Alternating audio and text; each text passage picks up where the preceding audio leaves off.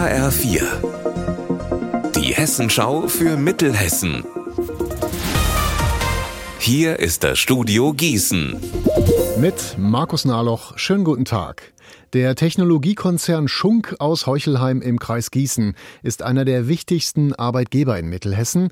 Für das letzte Jahr hat das Unternehmen einen neuen Rekordumsatz gemeldet und gleich heute hinterhergeschoben. 2023 geht es wahrscheinlich erfolgreich weiter.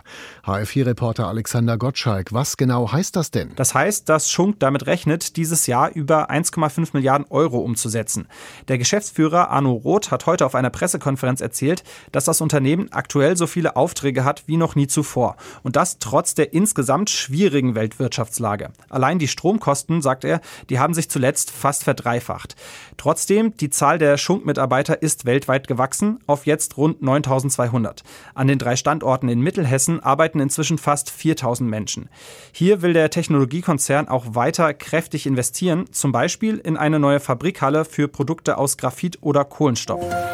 Ein mutmaßlicher Messerstecher aus Friedberg sitzt jetzt in Untersuchungshaft. Ein Haftrichter hat den Haftbefehl gegen den 18-Jährigen erlassen, auf Antrag der Staatsanwaltschaft Gießen. Einzelheiten von Marc Klug. In Friedberg sticht ein 18-Jähriger am Sonntagabend auf einen 21-Jährigen ein, verletzt ihn lebensgefährlich.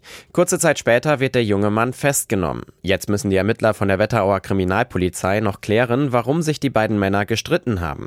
Sie ermitteln gegen den 18-Jährigen wegen Verdachts des versuchten Totschlags. Die Pandemie ist vorbei, die Impfstoffhersteller machen weniger Umsatz und das betrifft auch den Pharmastandort Marburg.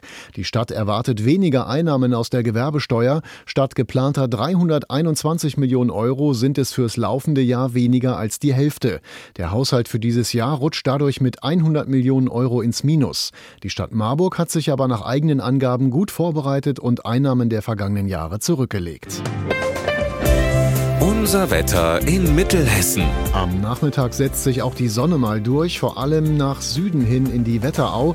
In Richtung Norden bleibt es überwiegend stark bewölkt. Die Höchstwerte zwischen 15 Grad in Medenbach und 19 Grad in Böhnstadt.